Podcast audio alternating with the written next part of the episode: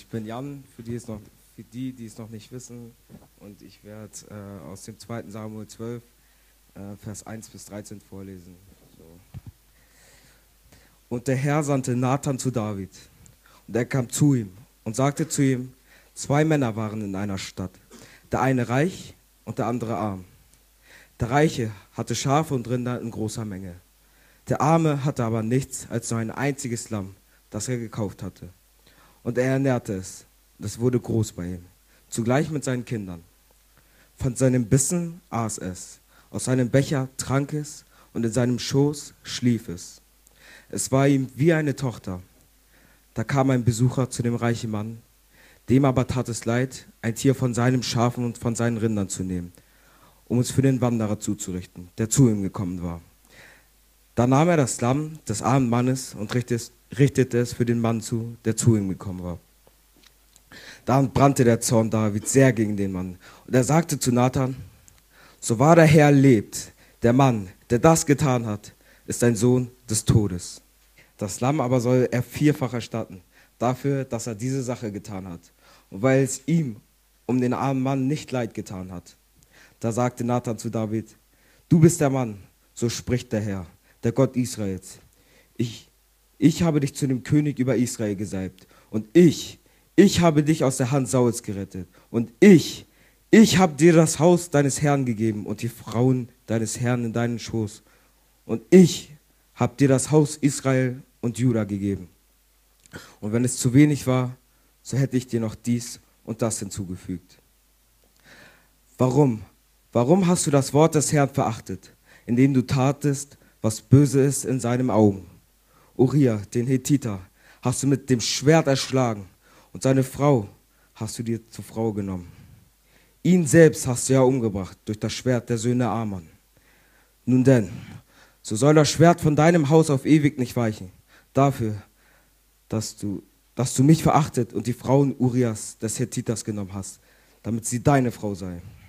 So spricht der Herr, siehe, ich lasse aus deinen eigenen Augen, aus deinem eigenen Haus Unglück über dich erstehen und nehme deine nehme deine Frauen vor deinen Augen weg und gib sie deinem Nächsten, dass er bei deinen Frauen liegt, vor den Augen dieser Sonne.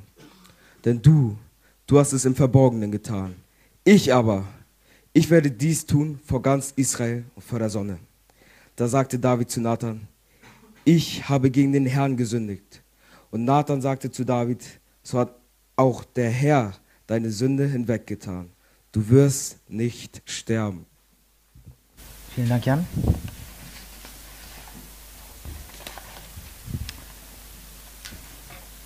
Ich hoffe, es geht euch gut. Ähm, seid ihr müde? Ja oder nein? Okay. okay. Ich möchte noch kurz beten. Kann man das hier runter noch ein bisschen? Ein bisschen? Oder geht das nicht? Okay, ist in Ordnung.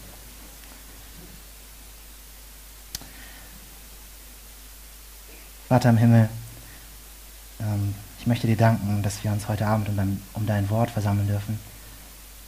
Ja, mm, ich danke dir für diese Freizeit und ich danke dir, dass du gesprochen hast, dass du nicht im Verborgenen geblieben bist. Und Herr, bitte schenk mir Gnade zum Reden und schenk jedem Einzelnen hier auch offene Ohren zu hören. Schenk uns ein weiches Herz. Bitte rede du Rede du lebensverändern. Rede du so, wie, du, wie nur du es tun kannst, Herr. Hilf doch bitte, dass wir nicht die gleichen bleiben. Das bitte ich dich im Namen deines Sohnes Jesus. Amen. Viele von euch wissen, dass vor 20 Jahren Bill Clinton in den ähm, USA Präsident war. Er war somit der mächtigste Mann des mächtigsten Staates dieser Welt. Doch während seiner Laufbahn als Präsident ereignete sich eine Geschichte, die seinen Ruf und seine weitere Karriere zerstören sollte. Er hatte nämlich eine sexuelle Affäre mit einer Frau namens Monica Lewinsky, die 1995 im Weißen Haus als Praktikantin arbeitete. Diese Affäre konnte nicht verborgen bleiben und man fing an, gegen den Präsidenten zu ermitteln. Als Bill Clinton dann öffentlich Stellung beziehen sollte, sagte er vor laufenden Kameras und Millionen von Zuschauern folgende Worte. Zitat. Ich möchte dem amerikanischen Volk eines sagen. Ich möchte, dass sie mir zuhören. Und ich werde es erneut sagen. Ich hatte kein sexuelles Verhältnis mit dieser Frau, Miss Lewinsky. Wochen später stellte sich diese Aussage als Lüge heraus und Clinton musste sich vor dem ganzen Volk korrigieren und entschuldigen. Sein Ruf war zerstört und ruiniert. Welch eine Tragödie. In unserem heutigen Predigtext sehen wir auch, wie der mächtigste Mann eines Landes eine sexuelle Affäre hatte. Und auch diese Affäre konnte nicht im Verborgenen bleiben. David hatte mit Bathseba, der Frau des Uriah, Ehebruch begangen und er hatte Uriah kaltblütig umbringen lassen. Aber Gott ließ nicht zu, dass diese Affäre im Verborgenen blieb.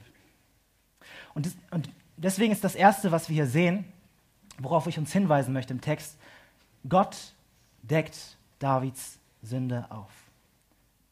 Gott deckt Davids Sünde auf. Gott sendet seinen Propheten Nathan zu David, um ihn von seiner Sünde zu überführen. Und Nathan fängt ganz harmlos an mit einer kleinen, netten Geschichte. Er erzählt von zwei Männern. Der eine ein reicher Mann mit ganz viel Vieh, Schafen, Lämmern und Rindern, alles, was das Herz begehrt. Und der andere ein armer Mann, der nichts besaß. Nichts außer einem armen, kleinen Lamm. Soweit, so gut. Nathan fährt fort und erzählt, wie der arme Mann ähm, das kleine Lamm behandelt. Er umsorgt es, er pflegt es, er zieht es groß mit seinen eigenen Kindern. Und als wäre das schon nicht genug, lässt er es von seinem eigenen Brot essen, von seinem eigenen Becher trinken und in seinem eigenen Schoß schlafen. Kurzum, er behandelt dieses kleine Lamm wie seine eigene Tochter. Ähm, wie, das, wie der reiche Mann sein Vieh behandelt, wird uns nicht gesagt. Doch dann kommt der Tag, an dem die Welt des armen Mannes zum Einsturz gebracht werden sollte. Der reiche Mann bekommt Besuch. Es ist ein Wanderer. Und weil der reiche Mann es nichts übers Herz bringt, auch nur ein einziges Tier seiner großen Herde zu schlachten, um es dem Wanderer vorzusetzen, geht er in seinem, in seinem Egoismus und in seiner Habgier zu diesem armen Mann. Ähm, nimmt ihm, nimmt ihm ganz ungefragt seinen kostbarsten Schatz weg, schlachtet das Lamm und setzt es dem Wanderer zum Essen vor. Welch eine abscheuliche Tat, welch ein Egoismus und welch eine Habgier. Es ist von keinem Wortwechsel die Rede, so als ob der reiche Mann wenigstens gefragt hätte, ob er das Lamm haben könnte. Nein, nein, nein. Ähm, der reiche Mann nimmt sich einfach ganz ungefragt und ungeniert, was er will. Vers 5. Da entbrannte der Zorn Davids sehr gegen den Mann. Und er sagte zu Nathan, so wahr der Herr lebt, der Mann, der das getan hat, ist ein Sohn des Todes. Das Lamm aber soll er vierfach erstatten dafür, dass er diese Sache getan hat und weil es ihm um den, um den Armen nicht leid getan hat. Also, wir sehen hier, David versteht um die Bedeutung und die Tragweite dieser Geschichte und Wut über diese bodenlose Ungerechtigkeit kocht in David hoch. Und als langjähriger König, Gesetzeskenner und ähm, Richter weiß David auch sofort die richtige Strafe zu verhängen. Todesstrafe für den reichen Mann und vierfache Rückzahlung des gestohlenen Lammes. Sehr gut kombiniert, König David. Dass es aber die ganze Zeit um David selbst geht, geht fällt ihm im Traum nicht ein. Vers 7. Da sagte Nathan zu David, du bist der Mann. Du bist der Mann. In Vers 9. Warum hast du das Wort des Herrn verachtet, indem du tatest, was böse ist in seinen Augen? Uriah, den Hittiter, hast du mit dem Schwert erschlagen und seine Frau hast du dir zur Frau genommen. Ihn selbst hast du ja umgebracht durch das Schwert der Söhne Ammon. Jetzt dreht Nathan den Spieß um. Jetzt hält Nathan David eiskalt den Spiegel vor und jetzt bekommen die Charaktere in der erzählten Geschichte endlich Gesichter. Also David ist der reiche Mann, Uriah ist der arme Mann, Bathseba ist das kostbare und einzige Lamm des armen Mannes Uriah. Und David hat in seiner Habgier und in seinem Egoismus und in seiner, Verachtung Uriah um seinen einzigen kostbarsten Besitz gebracht. Also Gott überführt David von seiner Sünde. David muss sich seiner Sünde bewusst werden. David hatte gedacht, er könne mit seiner Sünde einfach so heimlich davonkommen. Er hatte gedacht, niemand würde es erfahren, doch er hatte falsch gedacht. Er hatte seine Rechnung ohne Gott gemacht. Und nun deckt Gott Davids Sünde schamlos und eiskalt auf. Es ist wie bei Präsident Clinton, der die ganze Zeit gedacht hatte, seine Affäre zu äh, Monica Lewinsky würde nicht auffliegen. Aber er hatte falsch gedacht. Doch Nathan ist noch lange nicht fertig. Und jetzt kommt etwas, ähm, wo ihr mir bitte ähm, gut zuhören müsst, weil ich denke, dass es sehr, sehr wichtig ist. Vers 7b und Vers 8. Hört gut zu. So spricht der Herr, der Gott Israels. Ich habe dich zum König über Israel gesalbt und ich habe dich aus der Hand Sauls gerettet und ich habe dir das Haus deines Herrn gegeben und die Frauen deines Herrn in deinen Schoß und ich habe dir das Haus Israel und Juda gegeben und wenn es zu wenig war, so hätte ich dir noch dies und das gegeben. Okay, jetzt müssen wir ein bisschen nachdenken. Denk mal kurz drüber nach. Was hat David bitte gefehlt? Was hätte Gott ihm nicht gegeben? Also Gott ruft David hier förmlich zu, David, was machst du denn da? Weißt du nicht, dass ich ein guter Gott bin, der gnädig ist und, die, und dich liebt? Weißt du nicht, dass ich ein Gott bin, der gerne gibt? Bei mir gibt es doch keinen Mangel. Warum glaubst du denn, deinen Mangel irgendwo anders stillen zu können? Gott hat David mit Gutem überschüttet und trotzdem hat David Gott verachtet. Während seines ganzen Lebens hat Gott ihm seine Güte gezeigt. Und doch in dem Moment, als David mit Bathseba Ehebruch begann, war, war ihm das anscheinend alles völlig Wumpe. Ähm, auf einmal hatte David scheinbar komplett vergessen, dass Gott ihm so, mit so viel Gnade gesegnet hatte und bereit war, ihm sogar noch mehr und mehr und mehr und mehr und mehr zu geben. So ganz nach dem Motto, nein Gott, ähm, du weißt nicht, was gut für mich ist und du sollst mir hier jetzt auch nicht reinreden, ja? Ähm, ich will jetzt mit Bathseba in die Kiste hüpfen und dann werde ich glücklich, nicht anders. Stattdessen hätte doch David vielmehr sagen sollen, Gott, Gott, ich weiß, dass du gut zu mir bist. Du hast mir so viel gegeben, du hast mich so sehr gesegnet. Ich vertraue darauf, dass du mir auch in Zukunft das geben wirst, was ich brauche. Also weißt du, wie das ist, ähm, was David hier tut? Ähm, ich möchte euch noch mal ein Beispiel geben, damit ihr das, euch das noch ein bisschen besser vorstellen könnt. Stell dir mal vor, stell dir einfach nur mal vor, ähm, deine Eltern haben nicht viel Geld und ähm, deine Mutter muss hart arbeiten. Sie muss Nachtschichten machen, sie muss Überstunden machen, um die Wohnung zu finanzieren, um dir was zu essen zu kaufen, um dir die Kleidung zu kaufen und äh, um vielleicht dir auch die äh, Schule zu finanzieren, weil du auf eine Privatschule gehst und was machst du? Du gehst einfach an ihr Portemonnaie und ziehst dir das Geld aus der Tasche. Und sie kommt zu dir mit Tränen in den Augen ähm, und sagt zu dir, Junge, Mädchen, warum bestiehlst du mich denn? Ich gebe dir doch schon alles, was du brauchst. Ich liebe dich doch. Und warum hast du mich nicht einfach gefragt? Ich hätte dir doch gegeben, was du brauchst. Deine Mutter überschüttet dich mit Liebe und du trittst ihre Liebe mit Füßen. Ist das recht? Nein, das ist nicht recht. Und genau das ist es, was David hier tut. Gott überschüttet David mit Liebe. Er segnet ihn, er gibt und gibt und gibt und gibt. Und was macht David? Er tritt, er tritt Gottes Liebe mit Füßen. König David, was hast du getan? Groß und schwer ist deine Sünde. Und zuletzt fährt Nathan damit fort, die Konsequenzen für Davids Handeln anzukündigen. Ähm, ich will das jetzt nicht vorlesen, aber Nathan kündigt David großes Unglück an.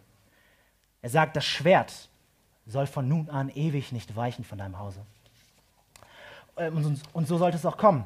Denn ähm, der Ehebruch mit Bathseba, müsst ihr wissen, markiert einen Wendepunkt in Davids Leben. Jahre später sollte Absalom, sein eigener Sohn, eine Revolte gegen David, gegen seinen eigenen Vater anzetteln. Ähm, davon werden wir mehr hören von Yoshi dann. Ähm, ist im Moment Wasser? Kannst du mir noch? Danke.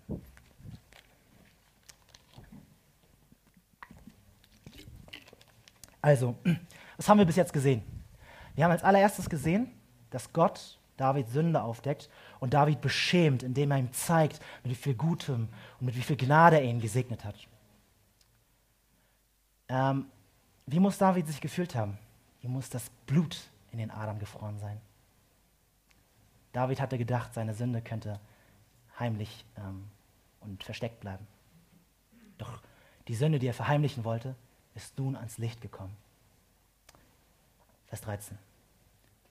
Da sagte David zu Nathan, ich habe gegen den Herrn gesündigt. Das ist ein ziemlich kurzer Satz ähm, und hört sich nach einem ziemlich oberflächlichen, oberflächlichen Bekenntnis an. Ähm, doch David sagte mehr als das. Und heute Morgen haben wir in den Gruppen Psalm 51 gelesen. Gott hat in Psalm 51 uns das aufschreiben lassen, was David alles gesagt hat, was er gebetet hat. Und ich würde mich freuen, wenn wir das zusammen einmal lesen würden. Psalm 51.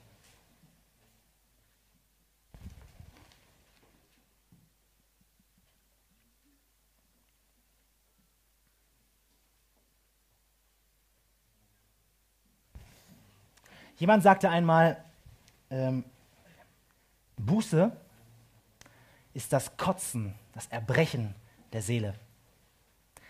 Und in Psalm 51 sehen wir bildlich gesprochen, wie ein von Sünde gebrochener Mann all den Schmutz und all den Dreck seiner Seele herauskotzt und herauswirkt. Ein Psalm Davids vorzusingen, als der Prophet Nathan zu ihm kam, nachdem er zu Bathseba eingegangen war.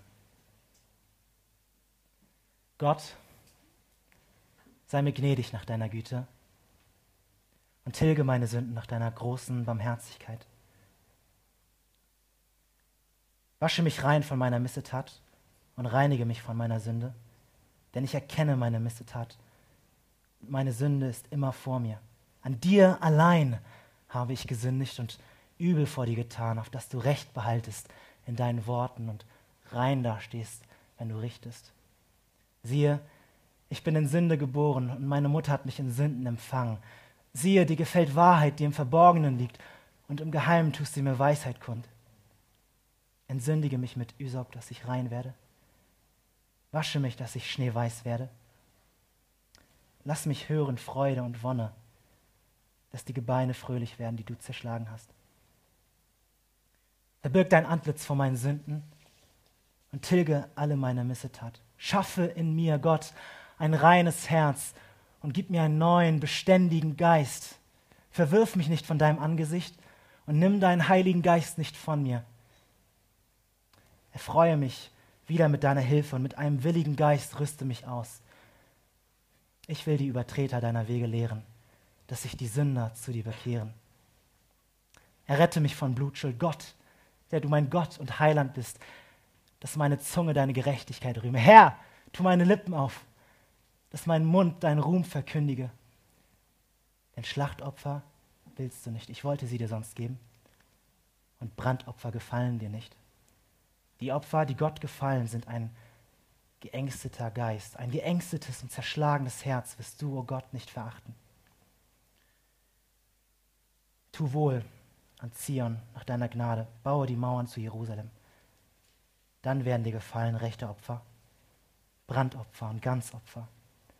Dann wird man Stiere auf deinem Altar opfern.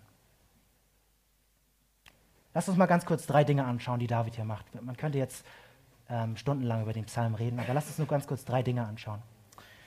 Also das Erste, worauf ich euch hinweisen möchte, ist, David ähm, ist wirklich, wirklich angewidert von seiner Sünde. Ich meine, kriegt ihr nicht auch das Gefühl, wenn ihr den Psalm liest, dass er eigentlich die ganze Zeit das Gleiche sagt? Ich will euch ein paar Sachen vorlesen. Tilge meine Sünden, wasche mich rein von meiner Missetat. Reinige mich von meiner Sünde, wasche mich, dass ich Schnee weiß werde. Verbirg dein Antlitz von meinen Sünden, tilge alle meine Missetat. Warum wiederholt er sich so oft? Ich glaube, die Antwort ist ganz einfach. David wiederholt sich so oft, weil er sich ganz schlicht und ergreifend vor seiner Sünde ekelt. Du kennst das vielleicht, ähm, also Andi und ein paar Leute waren ja jetzt die, die letzten Tage wandern.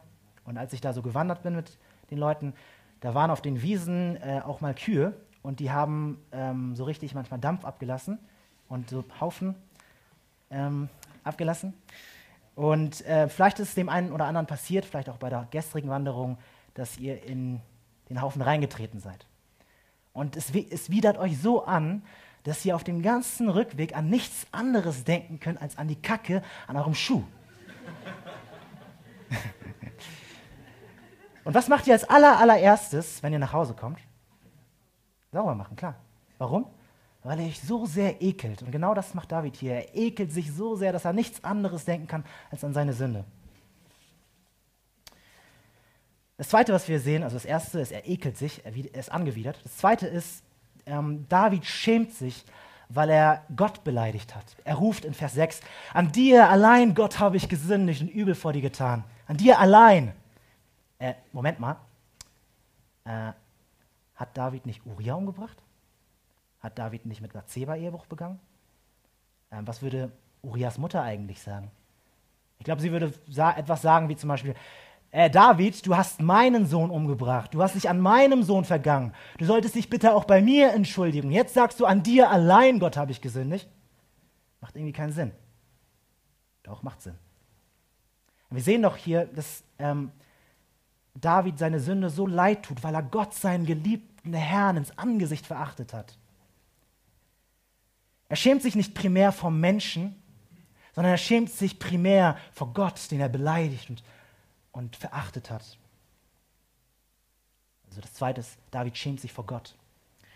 Und das Dritte, was wir hier sehen, ähm, oder worauf ich uns aufmerksam machen möchte, ist, David sagt, schaff in mir ein reines Herz, gib mir einen neuen, beständigen Geist, verwirf mir nicht von deinem Angesicht und nimm deinen Heiligen Geist nicht von mir. Ich freue mich wieder mit deiner Hilfe und mit einem willigen Geist rüste mich aus. Er will was Neues, er will Veränderung, er will nicht der gleiche bleiben, er will Herzensveränderung, er will das Alte zurücklassen, er will einen neuen Weg gehen.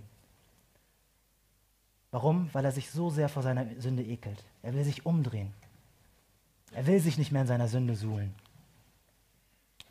Also wir haben als erstes gesehen, Gott deckt David Sünde auf, beschämt ihn, indem er zeigt, mit wie viel Gutem er ihn beschenkt hat. Das zweite ist, dass wir ähm, Davids Buße gesehen haben. Und das dritte ist, dass wir hier sehen, dass Gott David vergibt und David nicht die gerechte Strafe hält.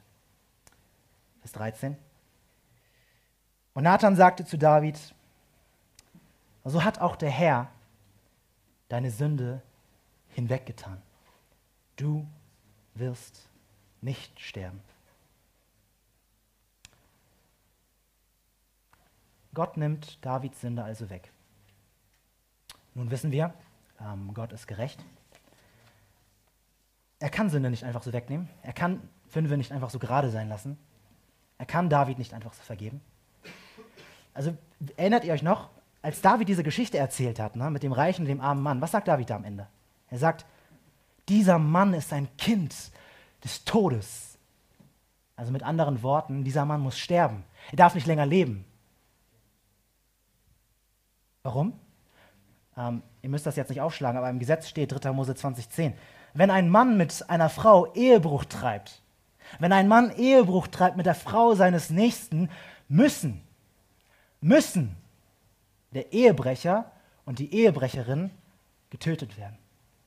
Sie müssen getötet werden. Gott ist gerecht.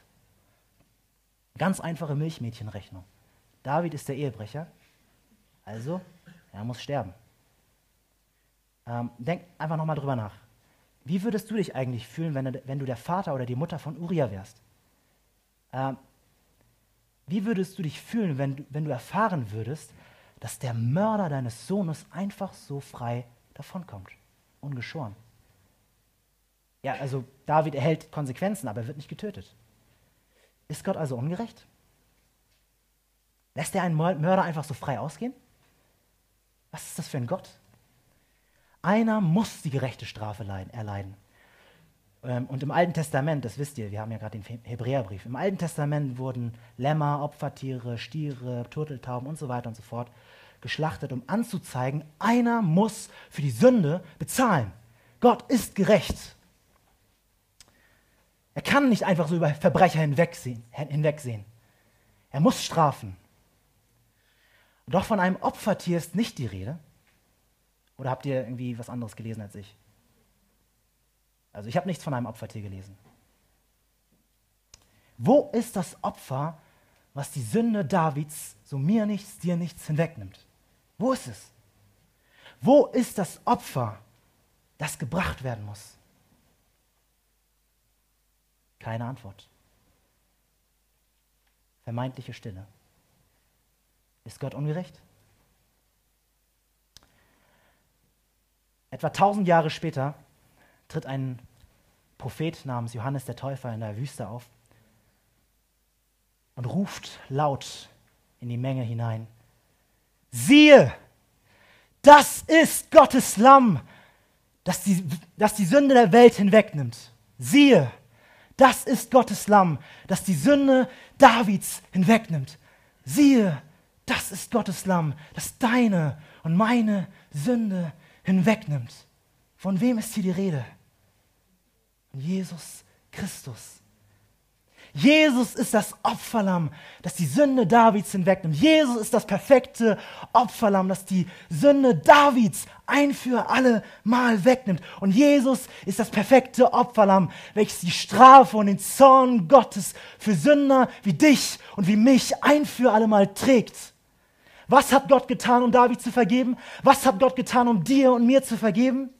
Er hat seinen eigenen geliebten geliebten Sohn am Kreuz von Golgatha hinschlachten lassen und ihn, die, und ihn die volle Wucht seines Zorns treffen lassen. Der Zorn Gottes, der David hätte treffen müssen, hat das unschuldige Lamm Gottes getroffen. Jesaja hatte schon Jahrhunderte zuvor das Kommen des Lammes Gottes angekündigt in Jesaja 53. Für wahr, er hat unsere Krankheit getragen und unsere Schmerzen hat er auf sich geladen. Wir aber hielten ihn für bestraft, von Gott geschlagen und niedergebeugt. Aber erst um unserer Missetaten willen durchbohrt und wegen unserer Übertretungen zerschlagen. Die Strafe lag auf ihm, damit wir Frieden hätten.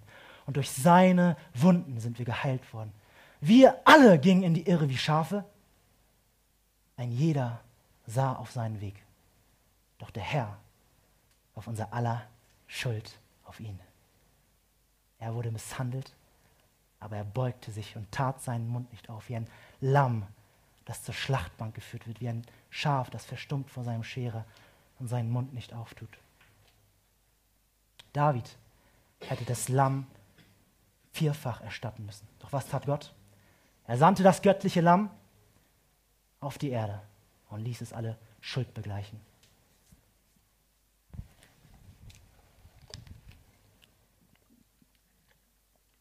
Stell dir mal was vor. Stell dir mal vor, stell dir mal einen Staudamm vor. Stell dir einen Staudamm vor, der 10.000 Kilometer hoch ist und 10.000 Kilometer weit ist und was für ungeheure Wassermassen erhält.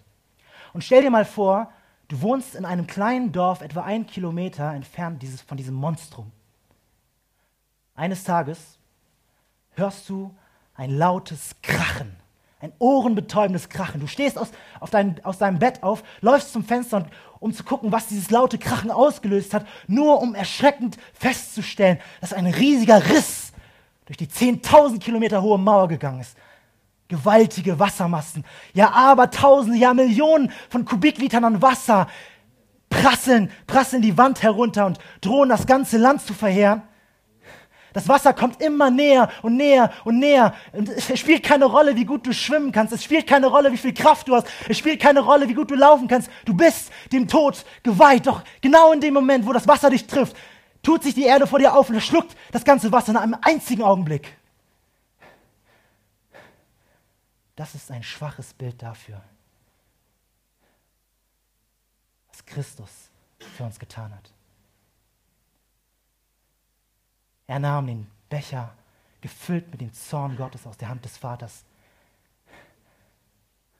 Und er trank und er trank und er trank und als er ihn absetzte, rief er, es ist vollbracht und nicht ein einziger Tropfen blieb im, Blech, im Becher übrig.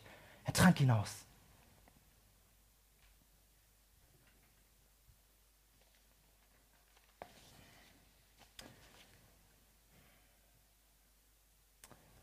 In dem Gebetsbuch Valley of Vision gibt es einen Abschnitt, der auf wunderbare Weise das veranschaulicht, was Jesus für uns getan hat. Ich möchte ihn uns kurz, einmal vorlesen.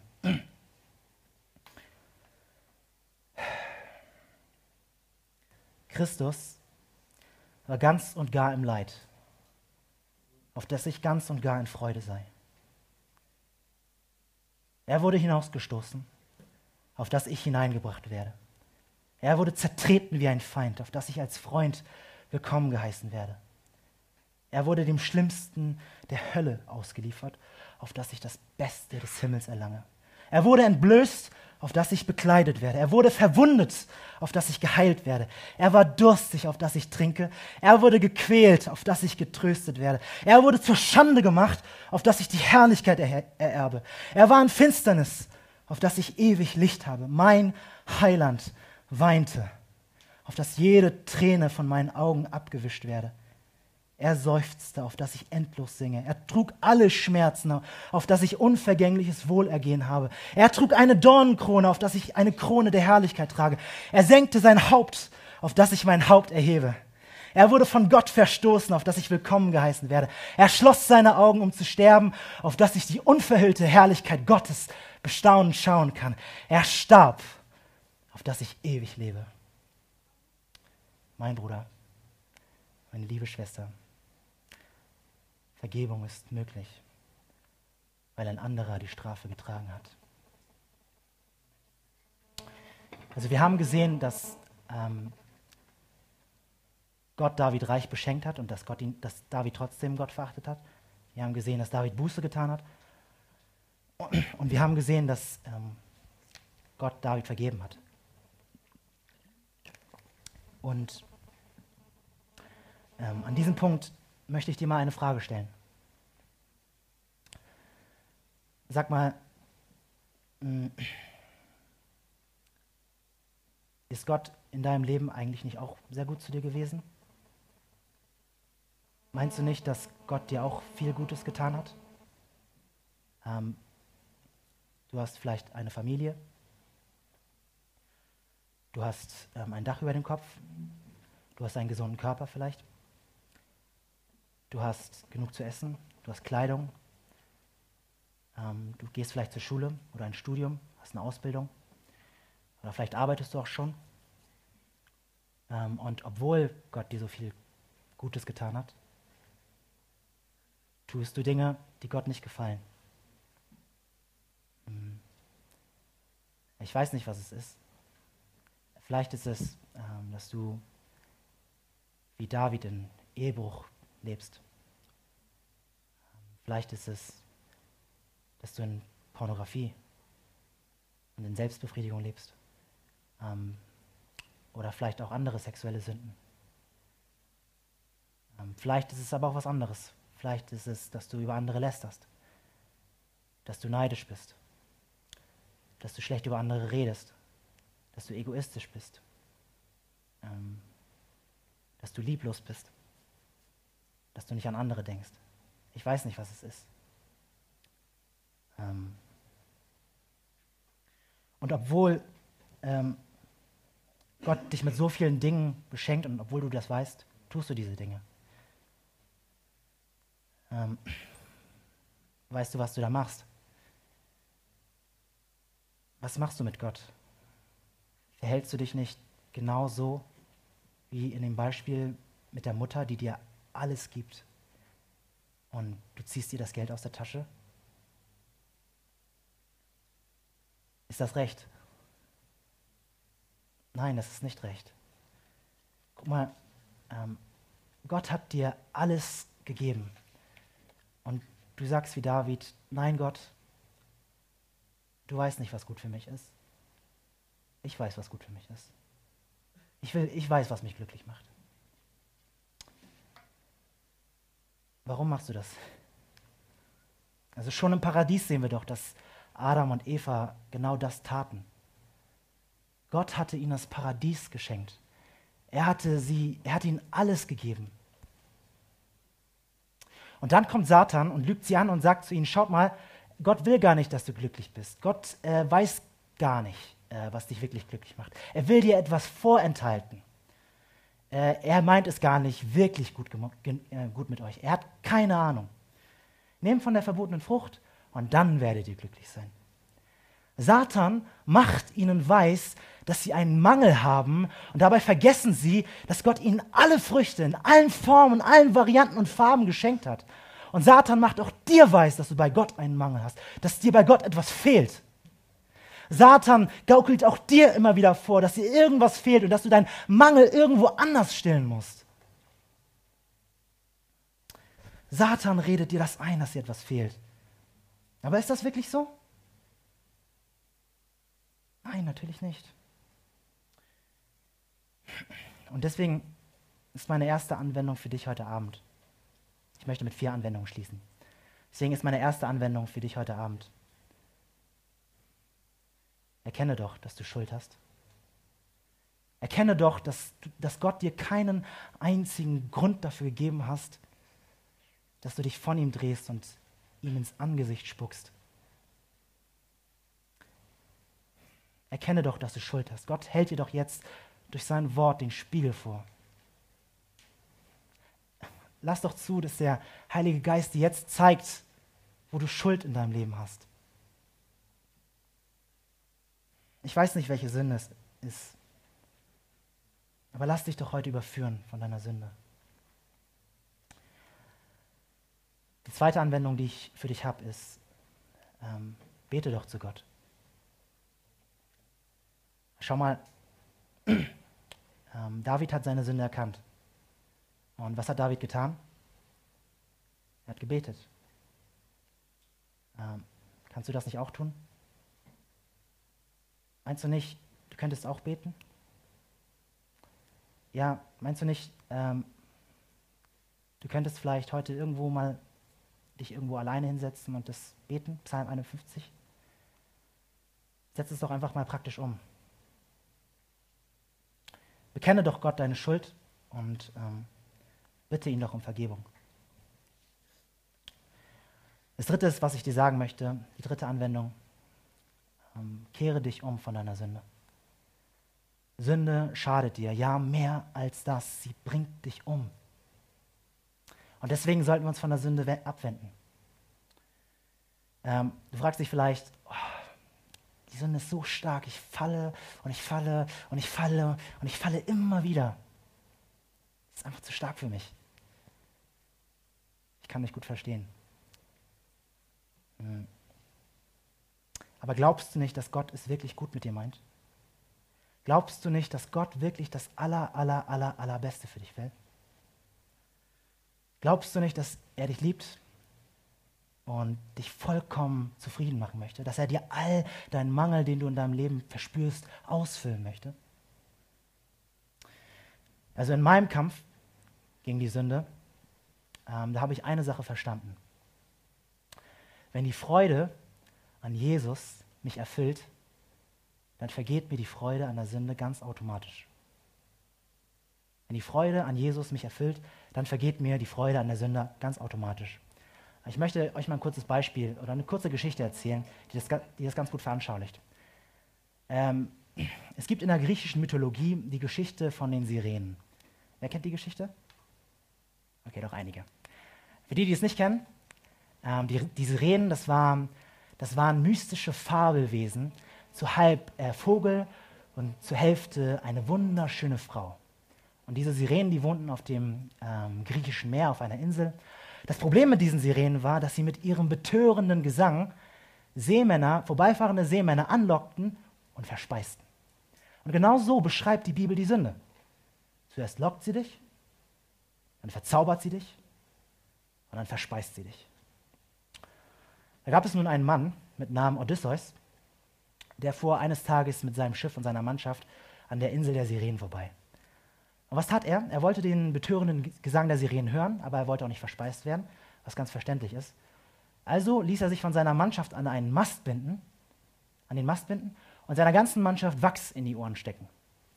Und als der Gesang der Sirenen einsetzte, da berührte ihn der Gesang der Sirenen so tief, dass er sich von dem Mast losmachen wollte, aber er schaffte es nicht. Und genau so stellen sich die meisten Menschen in unserer heutigen Welt Christsein vor. All die schönen Dinge, die man machen könnte, die sind einem verboten. Man will ja so gerne, aber nein, wir sind ja Christen, man reißt sich ein bisschen am Riemen und dann funktioniert das schon. Aber so ist Christsein nicht. Ganz und gar nicht. Und die Geschichte geht hier an, an dieser Stelle noch weiter. Ich will euch einen besseren Weg zeigen. Es gab dann nämlich noch einen anderen Mann, der hieß Orpheus. Es war ein begabter Musiker. Und auch er fuhr eines Tages mit seinem Schiff an der Insel der Sirenen vorbei. Und jetzt pass mal auf, ähm, als der Gesang der Sirenen einsetzte, da ähm, holte er seine Leier heraus, das ist altmodisch für Gitarre heutzutage, und übertönte den Gesang der Sirenen, mit, indem er ein viel, viel schöneres Lied spielte. Und so wurde seine Mannschaft gerettet. Und genau das, glaube ich, liebe Geschwister, ist das, ist das Geheimnis im Kampf gegen unsere Sünde. Der wundersame Klang des Evangeliums, ja, Jesus Christus selbst, muss dir schöner klingen als alle Sirenengesänge dieser Welt. Wenn die Freude an Christus dich erfüllt, wenn der Klang des Evangeliums dir schöner ist als alles andere, dann können dir die Sirenen dieser Welt nichts anhaben. Schaut mal, David hat einen Großteil seiner Psalmen darüber geschrieben, wie sehr er den Herrn liebt und wie sehr der Herr seine Freude ist. Aber als er mit Bathseba Ehebruch beging, da war die Freude Gottes nicht vor seinen Augen. Nein, er ging ganz gelangweilt auf dem Dach seines Hauses spazieren und dann passierte es. Er war nicht erfüllt mit, seiner, mit der Freude am Herrn. Und genau hier müssen doch wir ansetzen. Deswegen meine Anwendung für dich. Habe deine Lust am Herrn. Erfreue dich an Jesus Christus. Erinnere dich Tag ein, Tag aus, Tag ein, Tag aus, wer Christus für dich ist. Ähm so, und zuletzt, und damit möchte ich schließen, finde die innere Ruhe, finde äh, tiefen Frieden in der Vergebung. Schau mal, David hat seine Sünde erkannt und er hat gebetet und er hat Vergebung bekommen. Vergebung ist in Jesus Christus möglich. Ähm, David hat sie gefunden und er wurde wieder fröhlich. Und hier meine Frage an dich. Willst du nicht auch fröhlich werden?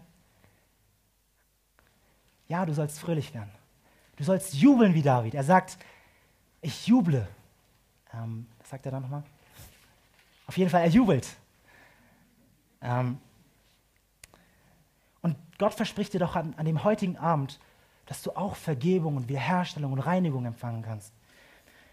Ja, du denkst vielleicht, oh, ich muss noch irgendwelche Opfer bringen, ich muss mich noch irgendwie vor Gott beweisen. Nein, musst du nicht. David hatte noch gar nichts getan und da sagt Nathan schon zu ihm, diesen, dir ist vergeben. David lag nicht noch irgendwie sechs Monate auf seinen Knien und flehte Gott an, bitte vergib mir. Nein. Vergebung war da. Die Frage ist nur, hast du das zerbrochene Herz, was David hatte? Das ist die Frage. Hast du ein zerbrochenes Herz vor Gott? Wenn du es hast, dann sagt Gott zu dir, ein zerbrochenes, zerschlagenes Herz wirst du, oh Gott, nicht verachten. Vielleicht sagst du aber auch, oh, woher weiß ich denn, dass Gott mir wirklich vergeben hat? Woher weiß ich denn, dass Vergebung wirklich mir gilt? Wie kann ich mir denn da sicher sein? Auch hier ein kurzes Beispiel. Stell dir mal vor, du hast eine Jobzusage von einer Firma, der Arbeitsvertrag ist, liegt vor, alles unterzeichnet, alles ist in trockenen Tüchern. Wirst du dann jetzt noch nachts wach liegen und dich fragen, oh, kann ich jetzt am Montag wirklich dahin gehen? Kriege ich jetzt auch wirklich mein Gehalt? Nein, natürlich machst du es nicht. Wir sind es doch gewohnt, uns äh, an schriftliche Verträge zu halten, oder? Und Gott sagt uns doch in seinem Wort klipp und klar, schwarz auf weiß, wenn wir aber unsere Sünde bekennen, so ist er treu und gerecht und dass er uns reinigt von all unserer Ungerechtigkeit. Dieses Versprechen gilt doch. Also wenn einer vertrauenswürdig ist, dann doch wohl Gott, oder? Also wenn du heute alleine bist und gebetet hast, wenn du Gott gebeten hast um Vergebung, wenn du dann aufstehst vom Gebet, ähm, dann nimm doch dieses Wort einfach im Vertrauen an. Ähm, vertraue einfach seinem Versprechen und du wirst echte Freiheit erleben. Ja, du wirst echte Freude und Dankbarkeit spüren, bis, hin, bis es dahin geht, dass du sogar wie David sagen kannst, ich will die Übertreter deiner Wege lernen, dass ich die Sünder zu dir bekenne. Ja? Also David ist so erfüllt mit Freude und Dankbarkeit, dass er jetzt auch andere lehren will, dass sie sich zu ihm bekehren, zu Gott bekehren. Das wünsche ich uns allen. Lass uns noch gemeinsam beten.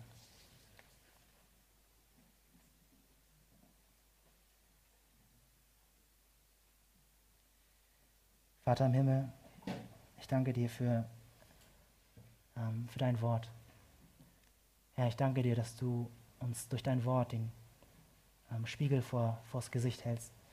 Herr, dass wir sehen, wer wir sind. Herr, wir haben viel Schuld auf uns geladen und wir verdienen die Strafe. Aber wir wollen dir unsere Sünde bekennen und wollen dich um Vergebung bitten. Also bitte schenk doch durch deinen Geist, Herr, dass wir, ähm, dass wir das alle wirklich in der Tiefe erfahren.